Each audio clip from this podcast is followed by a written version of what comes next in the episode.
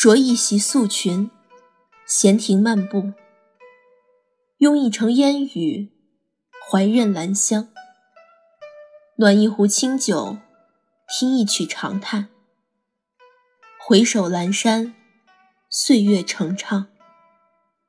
只盼故人识得余香。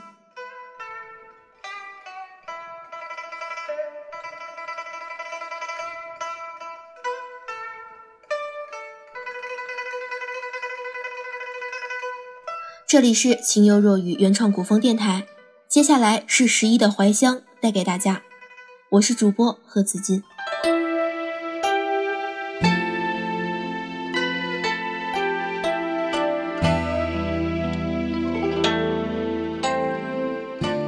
香是情事，选香的过程就是香水与人互相的挑逗与挑选。我收到的第一笔稿费。用来买了我人生中的第一支香水，檀道。其实檀道并不适合作为小女孩的入门香水，年轻的女孩子大多会选择雅顿绿茶或是尼罗河花园，新鲜干净，留香清幽短暂。可这支却完全不一样，是一种非常特别的檀香，前调克制而缓和。越到后期，脂粉味越重，浮上来的都是暧昧而香艳的光泽。僧衣褪却，哪里是禁欲，分明是破了戒。可越是欲望深重，越是留存着内心深处的冷静。尽管有过迷茫，最后依旧是归为通透的叹息。非常迷人的一支香，可惜我压不住。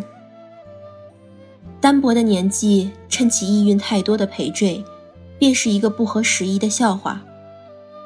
像偷穿妈妈高跟鞋的小姑娘，费尽心思也走不出优雅的第一步。同样的香，想起一支来，是在中国古代传闻中的花蕊夫人牙香。花蕊夫人便是那个秀莲一点月亏人，七枕钗横云鬓乱的后蜀主孟昶之妃。关咏荷、刘涛、殷桃都曾饰演过她的荧幕形象，但私以为较之真人风采略逊。从其身前用香可见一斑。宋太祖赵匡胤曾形容他才智坐前，便有一种香泽扑鼻中，令人心醉。仔细端详，只觉得千娇百媚，难以言喻。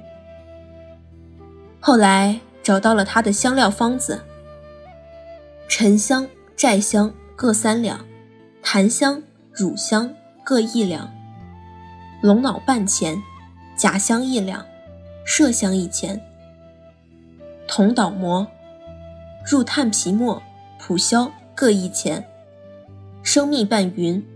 入瓷盒重汤煮十数沸，取出印七日。不得不说是香艳至极，却有惑主之力。这些香太大，是天然的通感。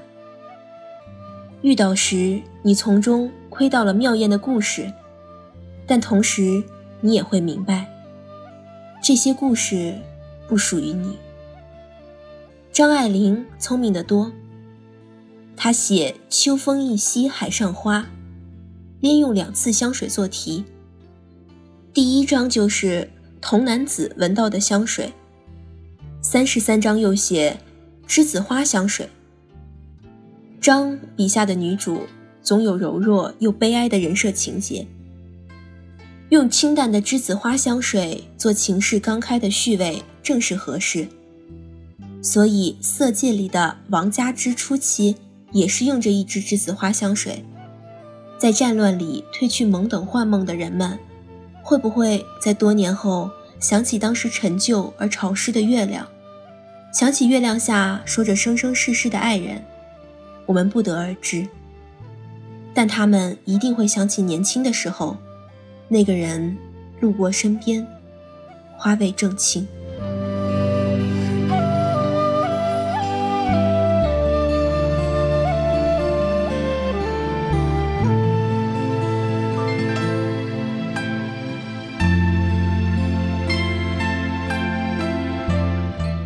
妮宝贝也曾写过一支香水，他闻到她的香水是午夜飞行。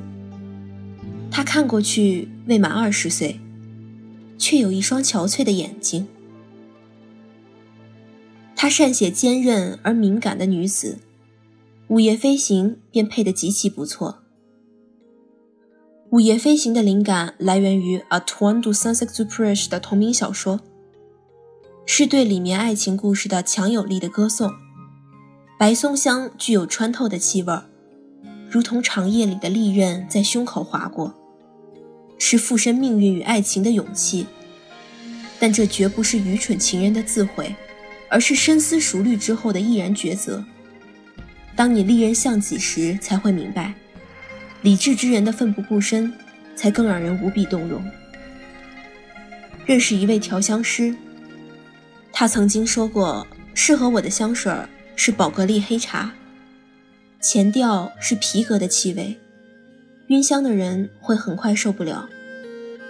但而后香草味渐浓，温暖的感觉压过了起初的桀骜，分明是很甜的香。只要你能够耐心等到最后，我很喜欢，酷而温柔。只是这样多的等待，却是很少有人能支付得起了。大家都太聪明，也都太匆忙，谁也不想把太多的期待寄附在萍水相逢的路人身上。遇到一个合适的人的难度，并不亚于遇到一支合适的香。何况还需要这个人能有尾生抱柱般的坚信与守护。说起这个调香师朋友，我们的结识也很有意思，是因为一支香，Anik Gutov Suswahujmin，译成中文叫“今夜或不在”。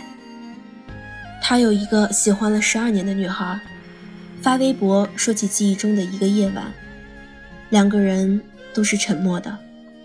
他知道，此一别，便可能是千山万水。却没有太多的难过。美好的事物如同巨大的餐布，在两个人之间展开。盛宴过后，再没有什么能击溃他。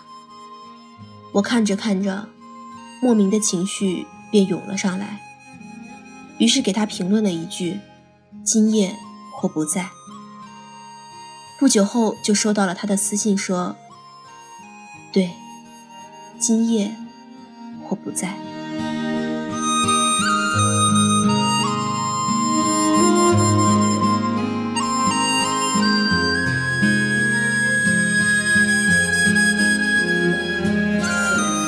最近一次闻香，是在给心上人分别的时候，给他写信，写很长很长的信，落款是我的名字，可看着看着又觉得不妥。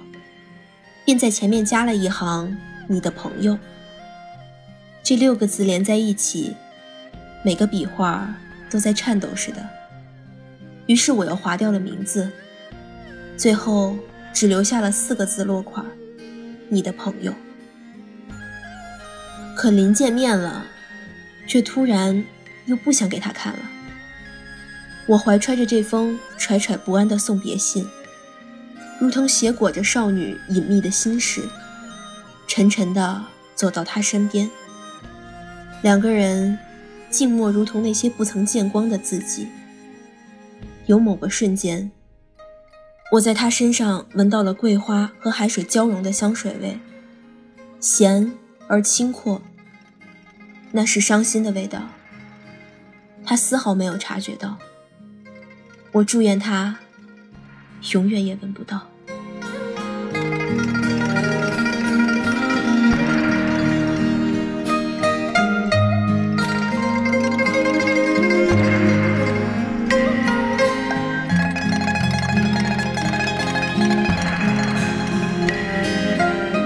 一杯清酒，淡饮红尘几度秋；一生风月，淡看尘缘赏怀乡。